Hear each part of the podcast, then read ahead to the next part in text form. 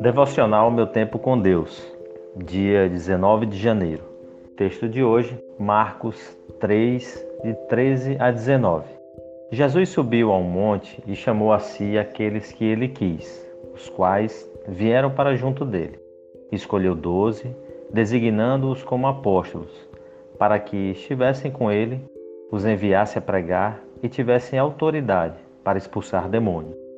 Estes são os doze que ele escolheu Simão, a quem deu o nome de Pedro, Tiago, filho de Zebedeu, e João, seu irmão, aos quais deu o nome de Boanerges, que significa filhos do trovão, André, Filipe, Bartolomeu, Mateus, Tomé, Tiago, filho de Alfeu, Tadeu, Simão, o Zelote e Judas Iscariote, que o traiu. Tema de hoje: vida e mensagem. Jesus estava iniciando o seu ministério, o serviço de entrega de si mesmo pelos pecadores. Sabendo que ele era Deus, eu entendo que ele poderia ter feito tudo sozinho, mas assim como refletimos ontem, Deus faz questão de nos envolver em seus projetos. Ele chama doze homens nominalmente e lhe dá instruções. A vida daqueles doze nunca mais seria a mesma daquele dia em diante. Mas qual é o propósito desse chamado? Para que Jesus chamou aqueles homens? O texto nos diz para que os seguissem e fossem enviados para anunciar a sua mensagem. São dois propósitos que se fundem e se completam. Não há como anunciar uma mensagem do nível da que Jesus portava sem segui-lo ao mesmo tempo, não há como segui-lo sem ser constrangido a anunciar sua mensagem. Por quê? Porque a mensagem dele é vida. Ele é a própria vida e a mensagem precisa ser antes vivida nas experiências humanas.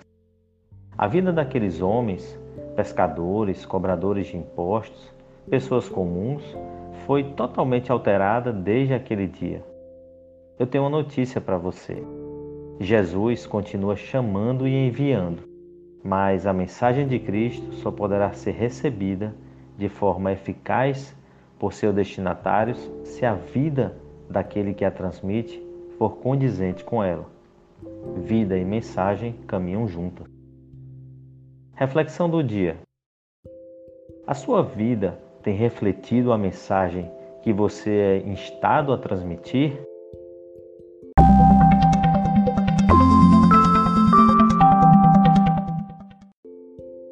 Na leitura bíblica sugerida para a leitura da Bíblia toda em um ano, temos hoje os seguintes capítulos: Gênesis capítulos 46 ao 48 e Mateus capítulo 13, dos versos 1 ao 30.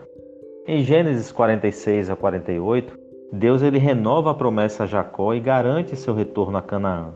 A fome chega ao auge e José enfrenta esse problema para garantir o sustento do seu povo. Já em Mateus, Jesus continua o seu ensino contando a história da semente ou a parábola do semeador.